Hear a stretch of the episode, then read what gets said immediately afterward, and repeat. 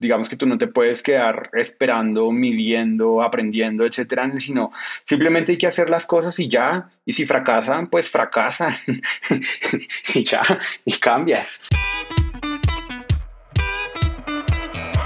Hola, soy Alex Galvez y esto es Fundadores, el podcast donde me dedico a tener conversaciones con fundadores de startups latinoamericanas para deconstruir sus experiencias, su historia, sus errores, sus aciertos y así encontrar los aprendizajes, herramientas e inspiración que tú puedas aplicar en tu día a día. Bienvenido. Hoy estoy con Daniel Rodríguez, CEO y cofundador de Pickup, una aplicación de movilidad, mensajería y logística que inició como transporte de personas en motos. Platicamos de sus primeros emprendimientos, entre ellos Smart Taxi. Luego fundó Pickup, que en pocos años se expandió a más de cinco países en Latinoamérica. Daniel nos cuenta los retos y dificultades de cada país en particular. Después vino la pandemia, con lo que se fueron casi a cero sus ventas, y eso los obligó a innovar y crecer nuevos productos logísticos, por lo que ahora también tienen entrega de paquetería, entre otras cosas. Daniel es un auténtico crack, y me ha sorprendido a lo largo de estos años ver cómo siguen creciendo a pesar de todas las circunstancias que tienen enfrente. Espero que disfrute esta plática tanto como yo. Daniel, bienvenido a Fundadores. Hola Alex, muchas gracias por invitarme. Es un honor. Encantado de tenerte aquí. La verdad es que tenía bastantes ganas de conversar. Me gustaría entender un poquito, pues tú, antes de empezar tu, carrera como emprendedor, trabajaste un ratito en Tigo, en esta este, empresa de telecomunicaciones. Un poquito, pues, ¿por qué empezaste a trabajar ahí y después por qué decidiste mejor tomar el camino del emprendimiento? Claro, ¿por qué una empresa de telecomunicaciones? Mira, yo en la universidad yo estudié dos carreras, una fue ingeniería electrónica y la otra fue ingeniería de sistemas. Cuando ya me encontraba en los últimos semestres terminando, yo dije como, bueno, yo para qué estudié estas dos carreras, ¿qué voy a hacer con eso? Y la respuesta que me di a mí mismo fue, pues en una empresa de telecomunicaciones creo que lo puedo hacer. Entonces empecé a buscar eh, eh, trabajo por, por ese sector y las cosas se dieron. En esa empresa empecé a trabajar como un practicante, pero a los dos meses de estar trabajando como practicante se abrió una vacante y ya dejé de ser practicante y pasé a ser un, un analista de desempeño de red allí en esta compañía y fue, yo ni siquiera me había terminado de graduar de la universidad y ya estaba trabajando allá en esta, en esta empresa de telecomunicaciones. Por eso fue que me metí en esta compañía. Allí duré dos años, realmente fue una experiencia muy enriquecedora, aprendí un montón, los compañeros que tuve fueron excelentes, fueron unos coach para mí increíbles, pero bueno, pues digamos que pues yo en ese momento estaba muy joven, yo tenía que tal vez 21 años aproximadamente y analizando un poco el futuro, pensando en lo que estaba trabajando, viendo las personas que trabajaban en esta empresa de telecomunicaciones que ya habían básicamente dedicado toda su vida a la compañía, pues yo me empecé a preguntar a mí mismo si realmente yo quería lo mismo o no. Y mirando como la evolución hacia futuro, pues digamos que yo en ese entonces yo ya había pasado por algunos cambios de, generaciones de, de, red, ya se estaba implementando, estábamos pasando de 2G a 3G, ya, ya se, se, estaba implementando el 3G y luego estaba llegando el 4G y yo lo que dije, bueno, esto va a seguir a futuro para lo mismo, 4G, 5G, etcétera, pero a la final el trabajo es el mismo realmente. Y yo dije, yo realmente quiero hacer algo como más, más más, ¿cómo te lo digo yo? Como que me genere como más pasión.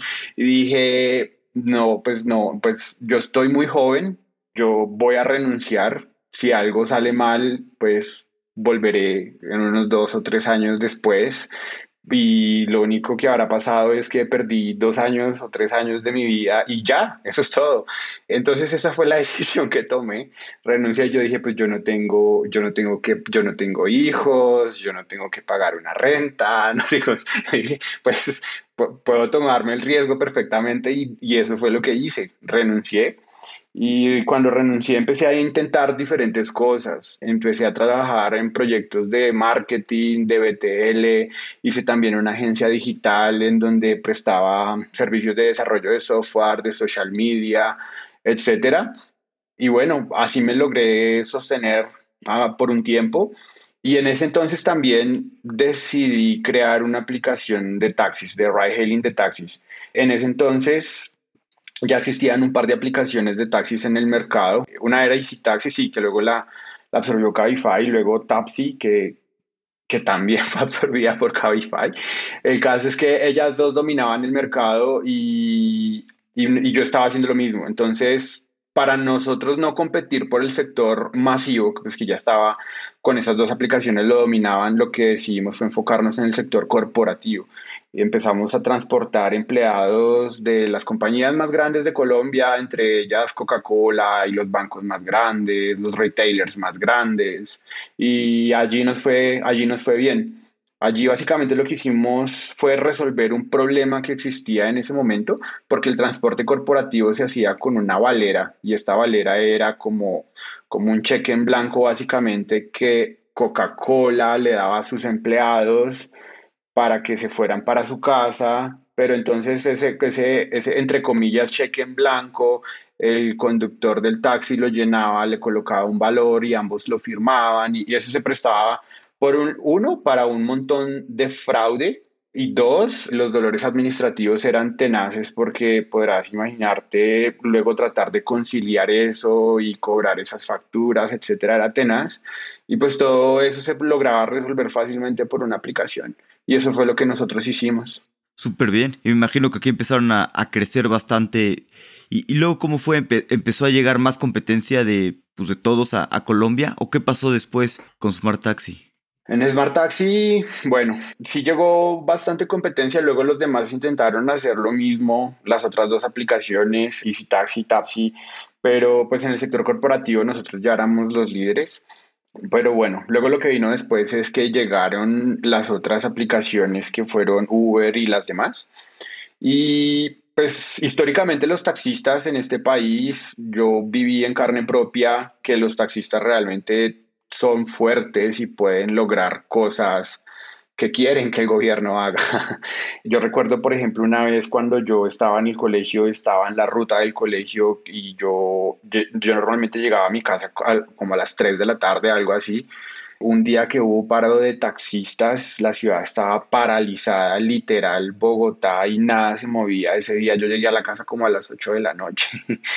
Pero ¿hacia dónde voy con esto? ¿Hacia dónde voy con esto? Pues que llegaron las otras aplicaciones, llegó Uber y pues realmente si tú comparas lo que, todo lo que tiene que hacer un taxista versus lo que tiene que hacer un conductor de otra aplicación, es muy, muy injusto, muy injusto todos los seguros que tienen que pagar, el cupo del taxi, etcétera, es un montón de dinero versus manejar un carro que no te exige nada entre comillas, pues es muy injusto. Y yo en mi cabeza yo dije, pues se va a repetir la historia que se repitió cuando yo era niño y estaba en el colegio y de alguna forma esto se tiene que acabar y los taxis van a seguir dominando.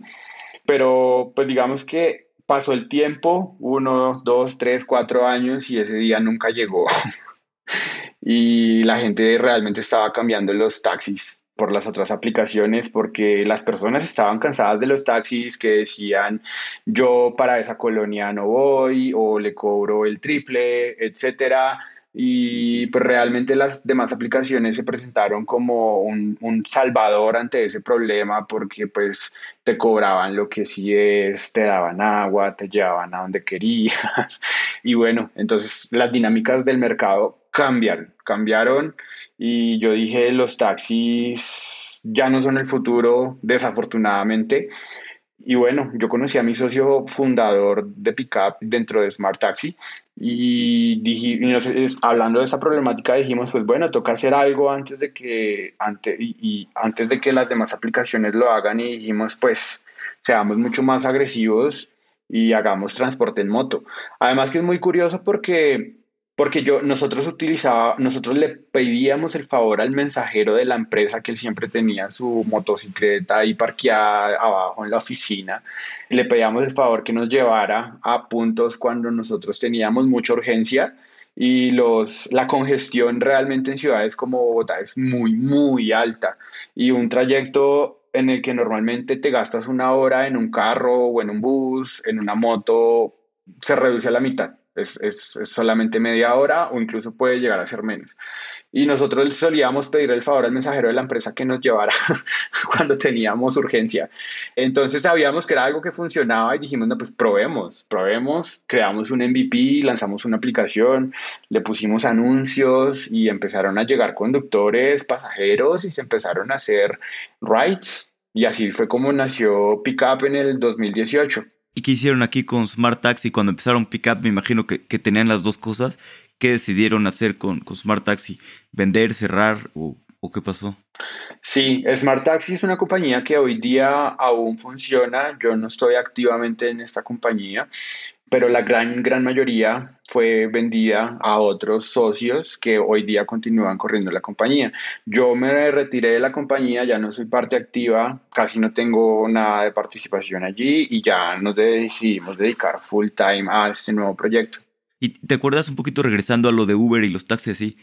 ¿Tú creías que iban a ganar los taxis? ¿En qué momento te diste cuenta? O sea, no sé si fue poco a poco o, si pasó algo que dijiste, no, el que va a ganar es Uber y hay que pues, cambiar, ¿no? El modelo.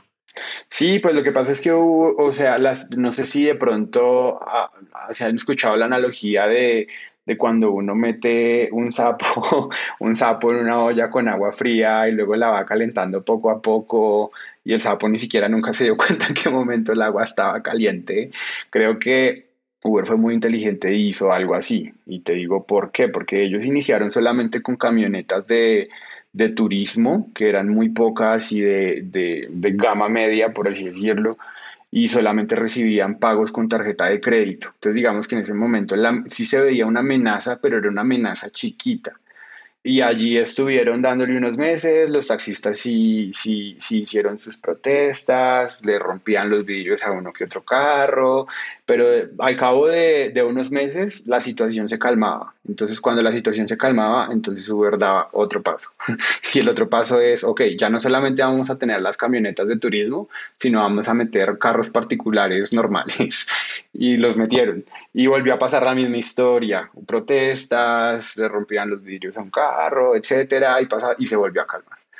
Pero en ese entonces solamente era tarjeta de crédito. Entonces, ok, ok, los taxis, los taxis sí o sí tienen efectivo, la mayoría se mueven efectivo. Entonces, el siguiente paso de Uber fue, ok, ahora sí aceptemos efectivo, ya dejamos de ser solo tarjeta de crédito y va a ser efectivo también. Y se volvió a repetir la historia. Entonces, que, ok, vale, ahí pues yo dije, pues, ok, realmente esta gente es, se sabe mover. Y aquí ya pasaron muchos años y ya no, ya no ha pasado nada, ya no va a pasar. Totalmente.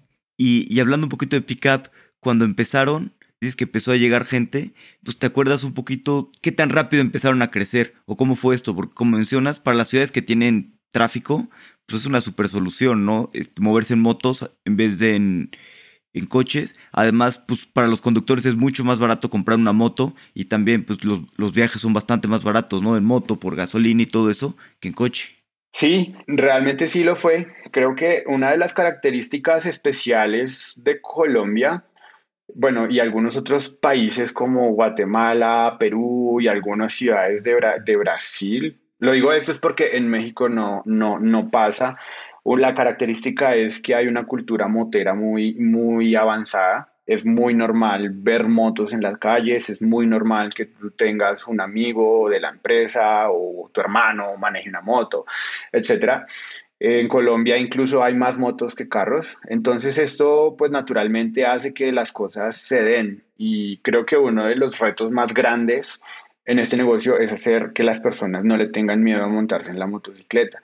Pero entonces en estos países o ciudades en las que la cultura motera está tan avanzada, romper esa barrera es muchísimo más fácil porque la gente ya conoce, ya conoce, y si nunca se han montado en una moto, por lo menos conocen a alguien que sí anda todo el tiempo en moto. Entonces romper la barrera es más fácil.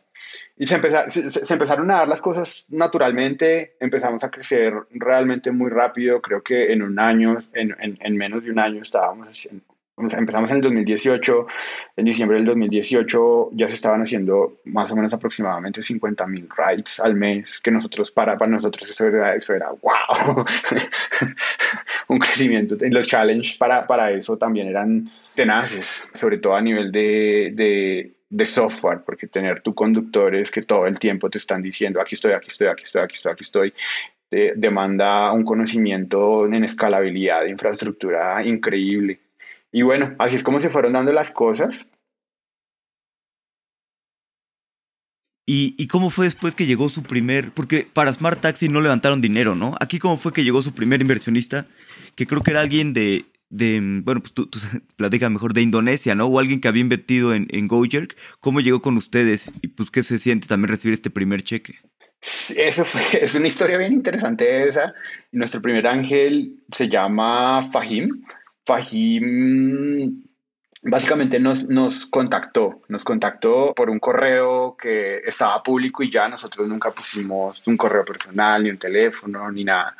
Él encontró la forma de encontrar ese correo porque nosotros tampoco habíamos puesto nada muy público, pero él, él, él se metió como a buscar quién era el propietario del dominio pickup.co y en ese propietario había un poco de, de, pues, de información realmente privada menos un correo y ya, él nos escribió a ese correo y bueno, yo recibí el correo y él se presentó, él dijo, bueno, yo soy el fundador de Patao. Patao es un super app en... En, ¿En Bangladesh. Sí, en Bangladesh. Ah, él fue cofundador de Patao y, y, dijo, bueno, yo, yo, yo, yo soy ángel inversionista y quiero invertir.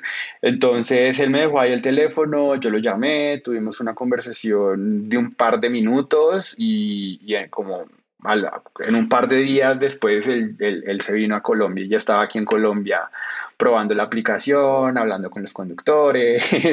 él, es, él era ingeniero, entonces él también se sentó, con, se sentó y le dio como una mirada el código súper rápida y ya, él se, él se devolvió, él vivía en Nueva York, se devolvió a Nueva York, allá él creó una compañía en Delaware, nosotros no teníamos compañía creada, él abrió cuentas bancarias, a, a las cuentas bancarias les puso la primera inversión, que fueron 250 mil dólares, y, y él nos envió todos los accesos y todo, y, y, pues para nosotros sí fue muy, muy loco porque pues con mi socio nosotros aquí agarrábamos el bus y nosotros sí, pues entrábamos a la página de Chase y nosotros veíamos ahí como, oye, hay 250 mil dólares y nosotros, nosotros no hemos firmado nada ni nada, nosotros como, ¿de dónde salió esto?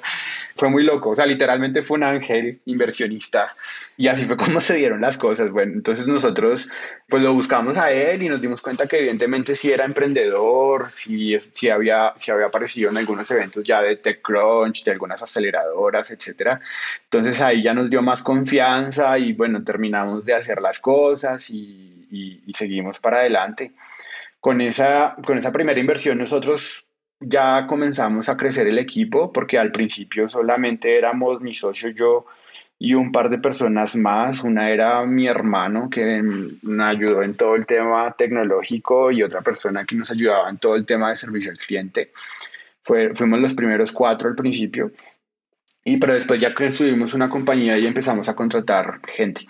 Y, y, bueno, todo siguió creciendo muy rápido. Tenemos una flota de motocicletas, de motocicletas bastante atractiva. Tenemos por lo menos unos 50 mil conductores que hacen un servicio al mes. Y con esas motocicletas nosotros hoy día no solamente movemos personas, creo que Sí, no solamente movemos personas, sino también movemos paquetes, porque es algo que se daba muy naturalmente, en donde en las principales ciudades de Colombia la mayoría de las personas ya relacionaban las motos con un pickup, como ahí va un pickup, un pickup necesito. Entonces cuando la gente necesitaba enviar un paquete decía pues pida un pickup aunque nosotros no ofrecíamos servicios logísticos. Entonces lo que, lo que hemos hecho en los últimos dos años fue formalizar ese negocio logístico, hacer actualizaciones a las aplicaciones para soportar lo que tiene que ser de logística y hemos también construido relaciones con otras compañías para ofrecer servicios B2B, B2C eh, entonces, para ellos ya hemos desarrollado otra suite de productos, ellos ya tienen un portal en donde pueden gestionar todas sus órdenes, enrutar muchas órdenes, pueden hacer algunos otros temas logísticos, como por ejemplo, nosotros hoy día les ofrecemos si necesitan cross-docking, si necesitan almacenar productos que ellos, por ejemplo, ellos tienen producen sus productos en una ciudad, en Medellín, por ejemplo, digamos en México, Guadalajara, digamos que los producen en Guadalajara, pero los quieren vender en, Ciudad de México. Nosotros les guardamos eso en nuestra bodega de Ciudad de México, ellos tienen un portal en donde pueden ver su inventario en tiempo real y cuando venden algo, ellos desde el portal dicen, ya lo vendí, mándenlo a tal dirección, nosotros lo hacemos. Entonces, bueno, creo que hoy día el tema logístico es algo muy fuerte que nosotros también estamos estamos desarrollando. Y bueno para, cerrar, bueno, para cerrar un poquito por donde venía antes en el tema de la inversión y el crecimiento, todo esto nos ha permitido también ser un poco más atractivos y en total, bueno, eh, nosotros hemos levantado más capital de riesgo de Silicon Valley y en total hemos levantado 6 millones de dólares. Buenísimo. Y qué interesante este primer ángel inversionista. Sí, sí ubico Patao y que pues justo vio, ¿no? Que a veces nos parecemos mucho los países en desarrollo y allá está creciendo muchísimo y pues buscó a alguien aquí que estuviera haciendo un buen equipo, lo mismo y bueno, pues estaban teniendo un crecimiento impresionante, ¿no? En ese momento. ¿Y en qué, en qué momento decidieron empezar a expandir de Colombia? Porque abrieron rápidamente pues Guatemala, Brasil, México. ¿En qué momento decidieron expandirse más países y cómo les fue en, pues, en esta parte? Creo que eso hace parte de las dinámicas de, pues, del crecimiento y las rondas de inversión, etcétera.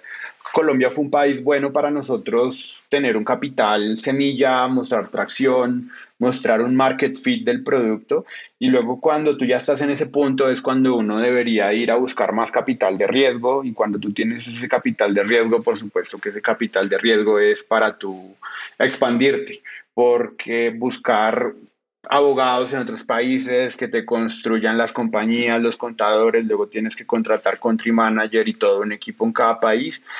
Es algo que cuesta, pero para eso es que, que uno está levantando el capital de riesgo. Entonces, cuando nosotros ya logramos levantar esa, esa, esa, ronda, que fue un poco más grande, pues, pero también semilla, ahí fue el momento en donde nosotros empezamos a, hacer eso, a, a construir equipo en cada país y a empezarlo a desarrollar.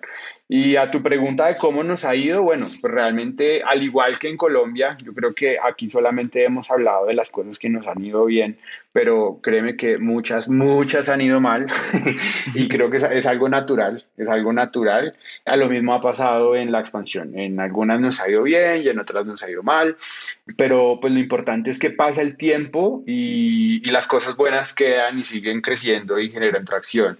Entonces en mercados como por ejemplo México, nos enfocamos solamente en temas logísticos, está creciendo muy bien, prestamos servicios a compañías muy buenas, muy interesantes como Amazon, Mercado Libre, Heineken, etcétera, etcétera.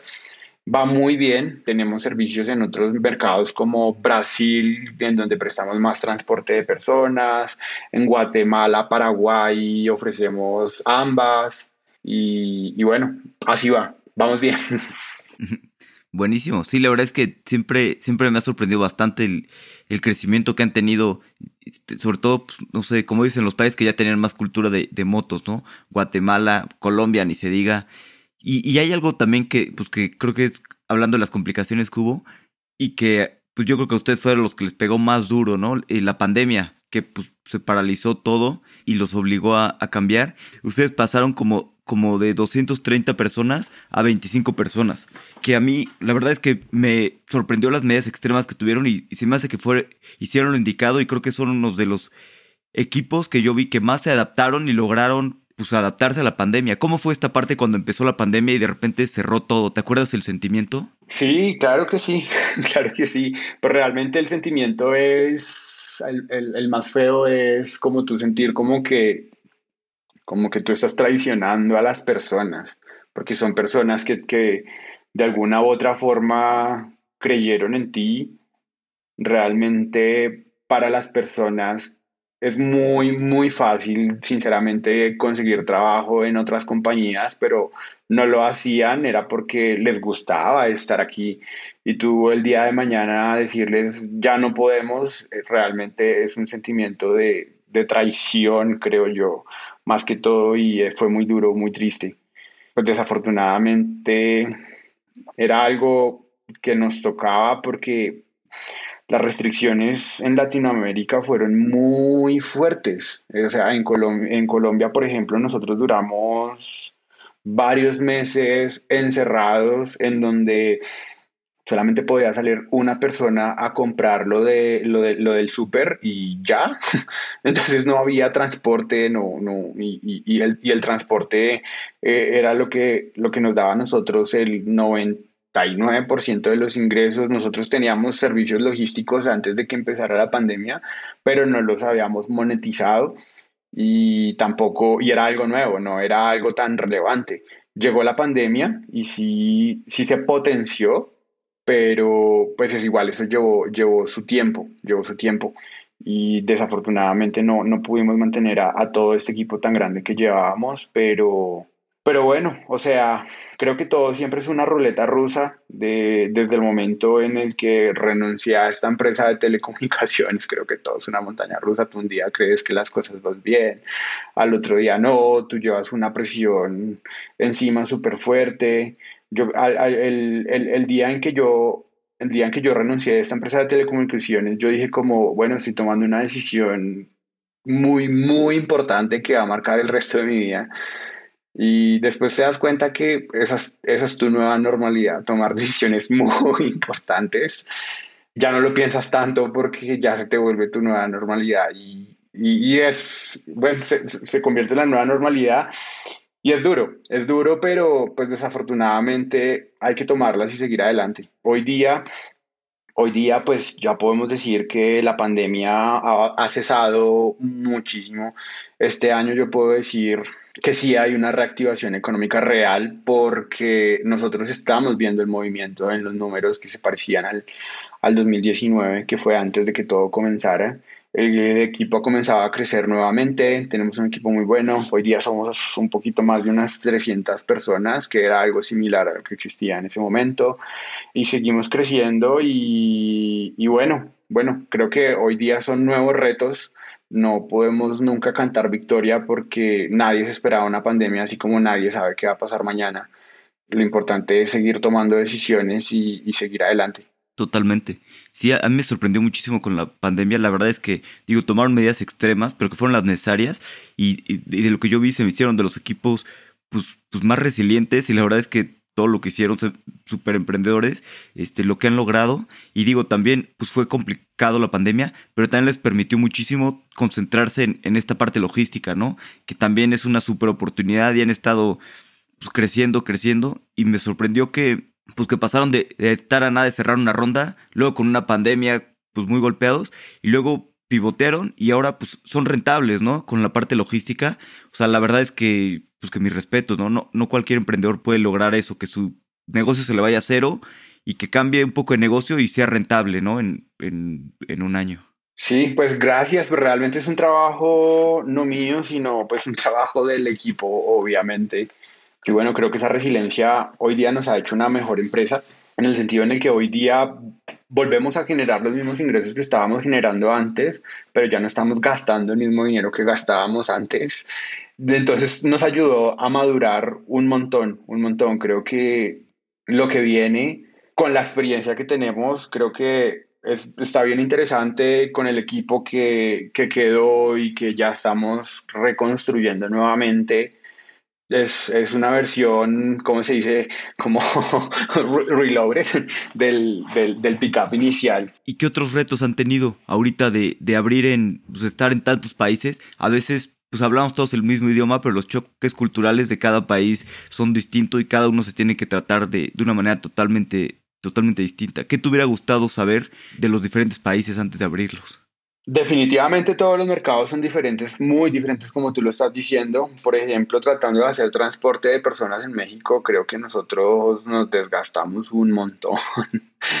y, y, no, realmente eh, México no, no es, es, un mercado que no, no, está, no está listo para, para, porque la cultura es diferente. O sea, no, no, no es que no esté listo, sino que no, es algo que por el mercado no, no se da. Cosas como de ese tipo hubiera sido bueno saberlas ¿Qué más te puedo decir? Perú, por ejemplo, también es un mercado muy particular, en donde al principio nosotros creímos que se parecía mucho a Colombia. Y, bueno, las cosas en Perú fueron un poco complicadas porque llegamos en un momento en el que la situación política fue un poco como compleja y bueno, tuvimos que, por ejemplo, irnos, irnos de Perú y, nosotros como por creer que todo iba a ser parecido a, a, Colombia, hacíamos cosas iguales y, y no, realmente no, no lo son. Sí somos muy parecidos culturalmente, pero eh, hay unas poquitas diferencias que sí marcan una barrera bien, bien fuerte. Les toca siempre lo más complejo en todos lados. La situación difícil en Perú y también en Colombia, ¿no? Entiendo un tiempo que, pues, que los declararon ilegales, ¿no? A Uber y a ustedes y a todas las empresas de transporte. Pues también cómo lidias con este, este tipo de, pues, de cosas y de problemas que salen el día a día. El tema regulatorio siempre es algo que va muy, muy lento. Incluso cuando, si nos devolvemos a las historias de las aplicaciones de taxi que te comentaba en ese entonces, los mismos taxistas decían que las aplicaciones de taxi eran ilegales porque no tenían una habilitación por el Ministerio de Transporte, etcétera, y, luego la situación continuó y continuó. Y, y, y, así hemos llegado hasta hoy día. ¿Y qué te puedo decir hoy día? Pues Uber sí lo declararon, pues digamos que el gobierno literalmente sacó a Uber como por un mes y luego Uber volvió. A nosotros también nos pasó algo similar, aunque nosotros nunca nos fuimos. Pero digamos que es, un, es algo que se, que se da lento, pero que se va dando. Hoy día existen proyectos de ley en el Congreso, se han pasado varios, ya muchos han sido negados, pero se siguen presentando, en donde se van viendo pasos poco a poco en donde esperamos que, eh, esperamos que este tipo de servicios oficialmente se vuelvan formales. Digamos que no, no son ilegales, sino que son informales. Y ese tipo de formalidad va a llevar a muchísimos beneficios incluso para el gobierno, porque el gobierno puede decidir qué tipo de carros quiere que se presten, quiere decidir qué impuestos quiere cobrar específicamente para ese tipo de servicios, etcétera, etcétera. Puede incluso tratar hasta de regular las tarifas como lo hace en los taxis. Eh, pero hoy día, como, como no lo ha hecho, pues realmente hay mucho que, que, el Estado está, está perdiendo por no hacerlo. Pero los proyectos de ley están avanzando y, algo, y, eso va a pasar en algún momento no muy lejano. Pero pues bueno, pues digamos que dejando eso de un lado y creo que lo más importante es que pues todas las aplicaciones, no, no solo nosotras, sino, sino todas realmente estamos ayudando de cierta forma a las personas que prestan el servicio, porque hay muchas personas que la utilizan realmente como su trabajo primario y con eso sostienen a sus familias, con eso se pagan el estudio, le compran los pañales a sus hijos y, creo que eso realmente es lo más, lo más importante y lo que más nos mueve a continuar y, y esas mismas personas también son las que también nos ayudarán y nos están ayudando a que ese tipo de proyectos de ley sí se aprueben en el mañana. Sí, totalmente. Yo creo que es cuestión de tiempo para que este tipo de proyectos se apoyen, porque es un beneficio además para la sociedad, ¿no? Tanto para los conductores como para los pasajeros, como para todos, ¿no? Y pues la regulación siempre va más lento y, ni modo, ¿no? A veces a, los emprendedores pues así, así les toca, ¿no? Hay que ir y, pues, la regulación vendrá después. Y hablando un poquito de toda esta parte logística que han, pues que estado creciendo muchísimo y que, pues, que ya les genera muchísimo, son rentables y, demás. ¿Cómo funciona la parte logística? Me hablabas de que ustedes tienen también los paquetes de, de los... O sea, por ejemplo, alguien que, que venda por Amazon y así, les puede dar a ustedes todo su inventario y ustedes ya lo ponen diferente, o sea, el de Ciudad de México, el de Guadalajara, y ustedes ya se encargan de toda la parte logística, ¿o cómo funciona? Algo así, sin embargo, a, Amazon creo que es, un cuento aparte, eh, toca dejarlo, toca dejarlo a un lado, pero sí podemos hablar de personas que tienen sus, sus propios e-commerce o, que venden por, por redes sociales, etcétera. Nosotros sí les ayudamos con toda la logística, como tú lo estás diciendo. Pues inicialmente hay varios tipos de, de servicios que las personas pueden necesitar. Por ejemplo, si tú tienes tu inventario en el DF y vendes en el DF, necesitas solamente servicio de última milla. Entonces tú puedes perfectamente te, registras, te damos acceso y desde ahí llamas los servicios que necesitan y nosotros hacemos la, entrega express. Si son servicios, otros servicios como lo que estás diciendo, si existen otro tipo de servicios en donde nosotros podemos recogerte el, el stock, el inventario una vez al mes, una vez a la semana, como sea, nosotros lo agregamos en nuestras bodegas y cada vez que necesites que algo se despacha, se despache, nosotros lo necesitamos. Hay otro tipo de servicios, por ejemplo, hay, hay clientes como, hay marketplaces, por ejemplo, tipo Linio, en donde ellos tienen muchos sellers y muchos clientes. Entonces, ellos de hecho fueron nuestro primer cliente en Colombia y nosotros solamente les ofrecíamos última milla y era esa logística al principio no se dio porque era una moto para un paquete y un seller entregaba 20 paquetes a 20 diferentes conductores y siempre pasaba algún problema porque la logística era muy difícil. Entonces de ahí fue donde surgió nuestro servicio de cross-docking, en donde hoy día nosotros enviamos camionetas y recogemos todo el seller, lo mandamos a nuestras bodegas y en nuestras bodegas nosotros ya agregamos y enrutamos. De hecho, hoy día estamos trabajando en nuestro propio sorter, que este proceso de cross-docking lo va a hacer de forma 100% automática, en donde básicamente tú le vas a pasar los paquetes por, la, por el sorter y te van a salir, por decir, las seis rutas que ya optimizadas y esas seis, esos seis paquetes finales ya se los das cada uno a un conductor muy posiblemente de moto o, de carro si es muy grande, y, y, ya, ellos se van a hacer la ruta que les corresponde. Entonces ese servicio de cross-docking ayuda muchísimo, sobre todo a bajar costos, porque pues ya no pagas un servicio por un paquete, sino que por un servicio, sino que en un servicio van muchos paquetes, entonces le conviene, le conviene a todos. Ese es otro de los servicios logísticos que ofrecemos. Súper bien. ¿Y cómo saben siempre hacia dónde innovar? Porque veo que, han innovado bastante también en esta parte. ¿Cómo saben qué productos seguir ofreciendo y hacia dónde pues, llevar los nuevos productos de la compañía? Pues creo que hay una parte que es muy cliché y otra, y otra que, que, tal vez no lo es y vale la pena mencionarle, pero entonces te comento las dos. La parte que es muy cliché es obviamente la de escuchar siempre a los usuarios. Y eso definitivamente sí o sí funciona. Cuando nosotros iniciamos Pickup, nosotros teníamos un botón que se llama, que aún existe y se llama Chat Central. Y en ese chat, al principio solamente era un botón que llevaba un número de WhatsApp.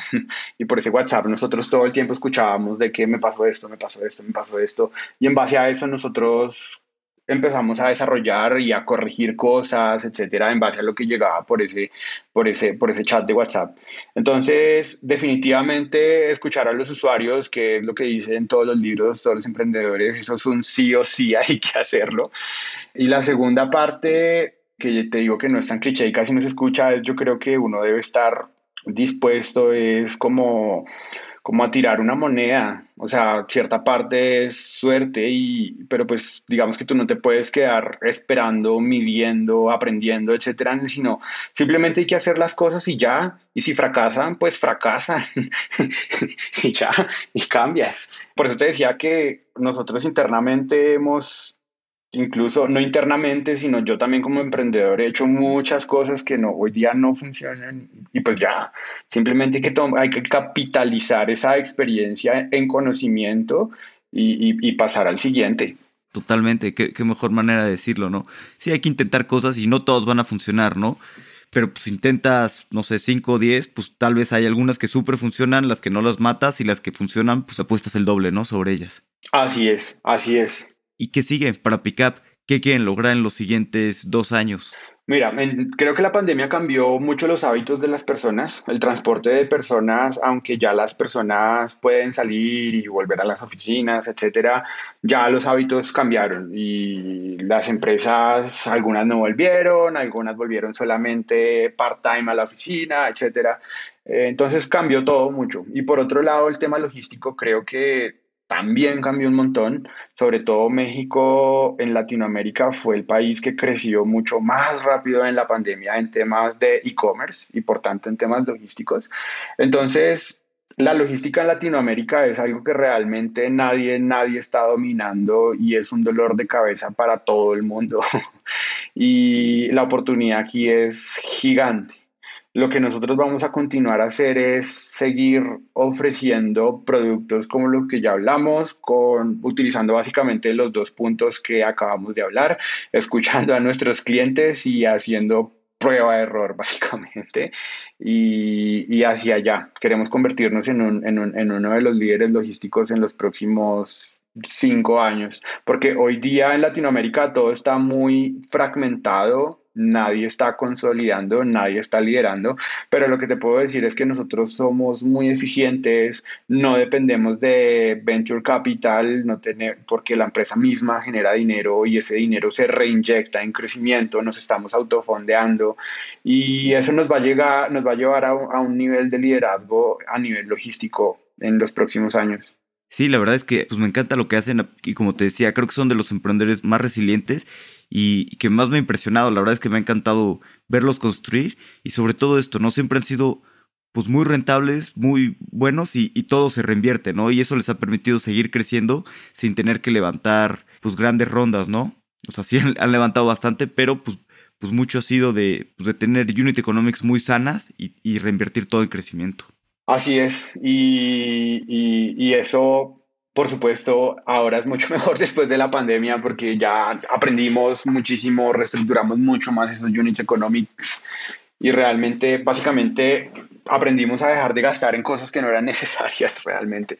Que eso es algo que pasa mucho cuando, cuando uno tiene dinero. El dinero es bueno para uno también cometer muchos errores innecesarios. Y cuando tú no tienes ese dinero, aprendes a manejar el dinero como qué tipo de, cosas han aprendido y han mejorado en, pues, en sus gastos y en cosas así? Yo creo que en contratar mucha gente con sobresalarios que realmente no lo cuestan. Eso es algo que se está pasando y, hoy día hay mucho movimiento de capital en todos los startups y creo que es el error más grande que todos hemos cometido o que, o que estamos cometiendo pero hay unas personas que si tú le pones lupa realmente son las personas que más le producen a tu equipo, no, están por ti porque creen en lo que están haciendo y no por el dinero y, y, hacen lo que te hacen otras cinco personas sumadas. Y eso es el, a donde uno realmente tiene que poner la lupa y enfocarse en, e, en ese tipo de equipos. ¿Y cómo atraes a esas personas o cómo encuentras a esas personas que sean pues muy buenas para el equipo sin que sean pues, los grandes nombres y los grandes salarios, por así decirlo. Cada persona somos un mundo diferente y creo que parte del liderazgo para nosotros, la tarea del liderazgo realmente es esa, es como tú entender quiénes son los peces para ponerlos en el agua y cuáles son las aves para ponerlas en el cielo. Esa es como la tarea, tratar de entender a cada persona, entender para qué es buena, entender para qué, qué necesita y entender tal vez un poco también ponerte en, los zapatos de ella y entender cuál es su futuro, porque pues digamos que de alguna forma todos estamos pensando en el futuro y tú de alguna forma tienes que ser una escalera para ese futuro. Entonces, si nos vamos más, más, más, más para atrás, nuevamente yo creo que una de las cosas en las que yo, pues nos enfocamos mucho en Pickup al principio fue yo el no cometer todos los no hacer todas las cosas que no me gustaban de las compañías anteriores. Entonces, por ejemplo, si yo te doy algunos ejemplos, si nos vamos a la compañía de telecomunicaciones por allá en el 2011 tal vez, donde el cloud computing apenas estaba mostrando la punta del iceberg y yo quería mover cosas a la nube y pues, pues no me dejaban porque esa compañía era un monstruo y tú decirle a alguien, venga, mueva esto para allá, pues, pues, pues, eso no va a pasar. ¿Sí? Hoy día yo creo que sí ya tienen todo en la nube, pero en ese momento no pasó. Pero entonces ahí mi aprendizaje fue es como, pues no sé, yo, no, uno no puede ser ciego y hay que dejar a las personas cierto grado de libertad. Entonces, por ejemplo, cuando, cuando empezaron a llegar los primeros ingenieros de Pickup, yo tenía con mi hermano una arquitectura de software y los primeros ingenieros llegaron y dijeron, queremos hacer esto. Y les dijimos como, ok, como, ok, hágalo como nosotros lo hacemos, porque hay que generar también una relación de confianza. Tú no le puedes decir a las personas hagan lo que quieras si no las conoces. Y cuando te diste cuenta que estas personas sí eran buenas, sí entendieron lo que tú hiciste, si lo hiciste como tú querías, en ese día, ese día ya es como, ya cerramos los ojos, pusimos una venda y háganlo como ustedes quieran. Y, así es como siguen trabajando hasta hoy día estos ingenieros, hacen la arquitectura que ellos quieren, con la tecnología que quieren, y funciona, funciona pero porque ya ganamos la confianza y ya sabemos que, éramos, que eran ingenieros buenos. Entonces, cosas de ese tipo, cosas como, por ejemplo, cuando tú le prometes algo a una persona, tienes que sí o sí cumplírsela porque eso hace parte del, del, digámoslo así, como del salario emocional. Si tú le prometes algo a alguien, por ejemplo, te voy a dar un stock option, si no se lo das o se lo pospones, y se lo pospones, pues digamos que ahí generas una grieta que ya el día de mañana ya no hay cómo, cómo, cómo sanarla y cuando se te va a las personas ya no, ya, ya no le puedes decir, venga, que sí se lo voy a dar, cosas así. Y son cosas que personalmente pues yo sufrí, yo dije, yo no vamos a cometer estos mismos errores, vamos a ganar confianza.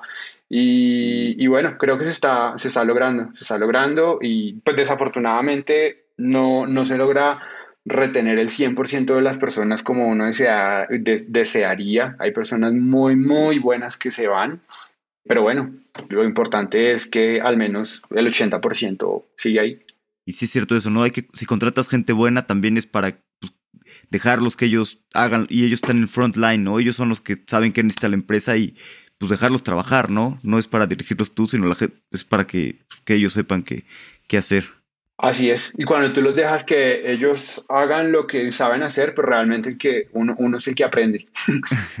Entonces, realmente lo más enriquece, enriquecedor es para uno, porque uno se convierte en la sumatoria de todas las granitos de arena que cada una de las personas te ha dejado. Sí. Daniel, vamos a pasar a, la última parte, la serie de preguntas finales. Las preguntas son cortas, las respuestas, pues como, tú quieras y sientas. Claro que sí.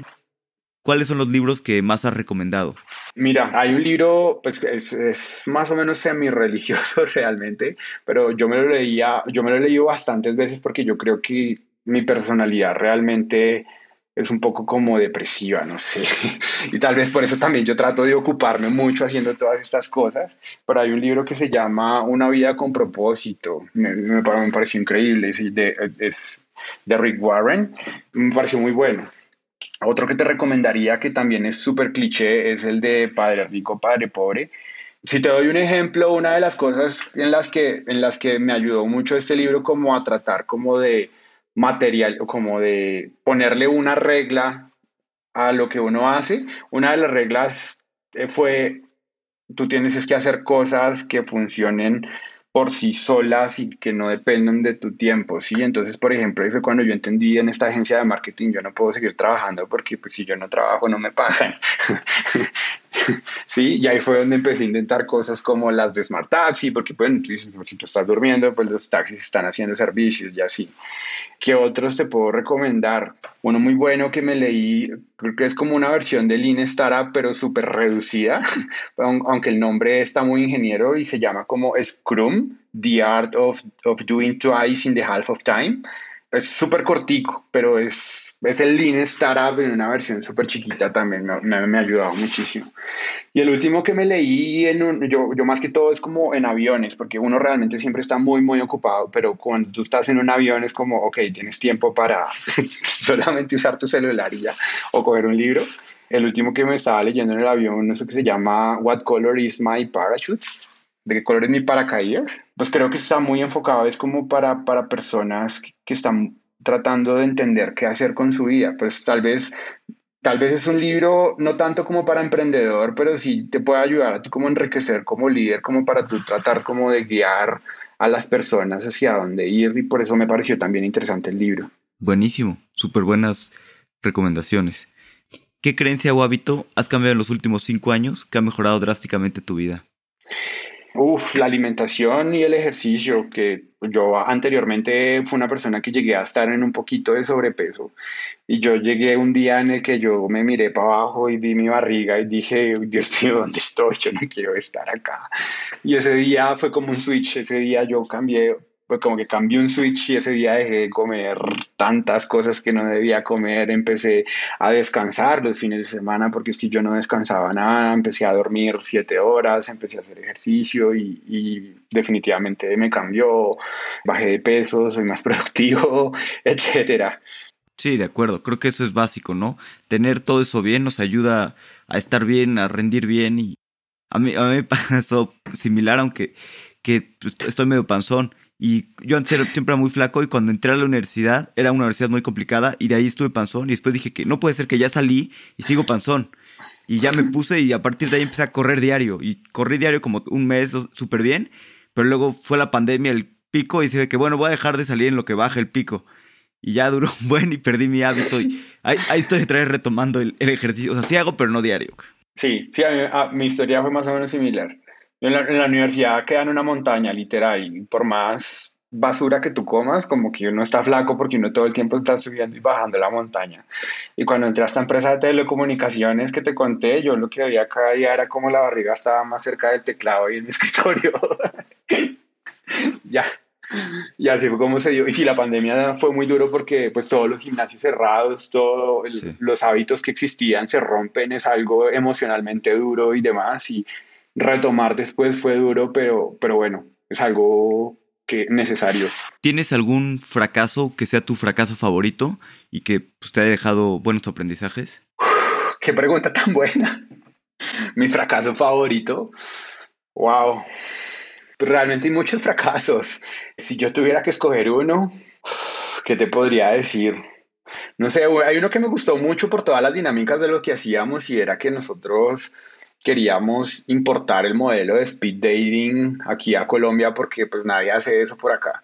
Entonces nosotros montamos un portal en donde la, que conseguir 20 mujeres y 20 hombres, los reuníamos en un bar y les contábamos 5 minutos, les dábamos la vuelta, les dábamos tarjeticas para que llenaran si les gustó o no la persona, para al final enviar los matches y todo pues me pareció muy, muy bacano, muy chévere, muy, padre, como dicen ustedes, esa, esa historia, porque pues bueno, fue un reto, un reto, un reto interesante. ¿Y qué aprendí de esto?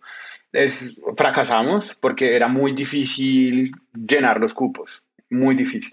Eh, aprendimos que las mujeres son mucho más arriesgadas porque no es fácil, sobre todo en ese entonces, tú entrar como un portal, entre comillas, de citas y meter tu tarjeta de crédito. Eso da mucha desconfianza.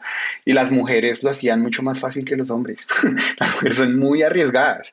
Por otro lado, las mujeres son más abiertas, mucho más honestas en el sentido en el que dice, voy a ir a esto y van de una vez un parche de cuatro o cinco amigas y eso se llenaba mucho más fácil. Mientras que un hombre, nosotros somos más como solapados, como que uno va, se queda callado y pues va uno solo y ya. Entonces era mucho más difícil conseguir hombres que conseguir mujeres. Y, y, bueno, no, al final no nos estábamos desgastando mucho tratando de llenarlo y queríamos hacer muchos eventos en muchos lugares, una semana, y pues eso no, eso nos iba a dar porque no, no, estaba, no, no, no, estaba, no estaba creciendo como esperábamos que creciera. Qué interesante, y qué interesante que, pues, que están consiguiendo más mujeres y, y los hombres, más complicado. Sí, eso me genera una contradicción mental. Sí.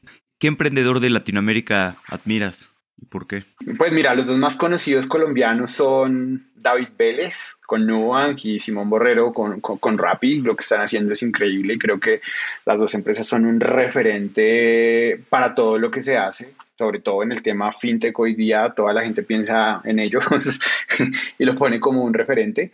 Y bueno, si, si dejamos ya de pensar en cosas tan, tan, tan grandes, hay un amigo emprendedor que montó, él, él, tenía un negocio como parecido al de Green, pero él también fue súper resiliente, sobrevivió cuando Green estuvo, etcétera, sin todo el capital que ellos estuvieron, y sus bicicletas y patinetas aún las tiene, las decidió alzar por la, el tema de la pandemia. El tema de la pandemia sí fue muy duro y está como en pausa. Él se llama Daniel Otero, la empresa se llama Mubo aquí en Colombia.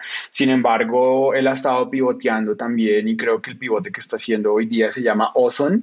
No sé si lo has escuchado, pero pues Ozone hoy día está haciendo algo parecido a lo que hace Kavak, pero tratándose de enfocar más bien en las motos y en los gig workers. Y creo que, lo que ese pivote que está haciendo le va a ir muy bien con lo que está haciendo. Buenísimo, súper interesante. Daniel, si alguien quiere saber más de Pickup o saber más de ti, ¿dónde los pueden encontrar o contactar? Claro, pues la página principal es pickup.app es la página de la compañía y yo me encuentro, creo que, el camino más fácil para encontrarme es en LinkedIn, es Daniel Rodríguez Méndez o, Daniel Picaba, algo así, y ya aparezco de primero. Daniel, pues muchas gracias por tu tiempo. La verdad es que me encantó tenerte, tenía muchas ganas de, conversar contigo y creo que son emprendedores súper resilientes y siempre me impresiona lo que han logrado. A pesar de pues, que las, digo, todos los emprendedores tienen complicaciones, pero creo que su, su industria ha estado más complicada y, y lo han hecho súper bien. Muchísimas gracias por la invitación y gracias por abrir estos espacios. Estos espacios realmente se necesitan más como estos para que el ecosistema siga creciendo y, y hayan más emprendedores y más inversionistas y todo se siga dando. Daniel y su equipo son algunos de los emprendedores más resilientes que conozco. Desde que lo conozco me ha impresionado su crecimiento y su forma de operar. Estoy seguro de que van a seguir creciendo mucho en los siguientes años y en un futuro van a ser de los grandes referentes en Latinoamérica. Si te gusta el podcast, que supongo que sí porque sigue escuchando, por favor escríbenos una reseña en Apple Podcast o suscríbete al newsletter para enterarte de los nuevos episodios. Hasta la próxima.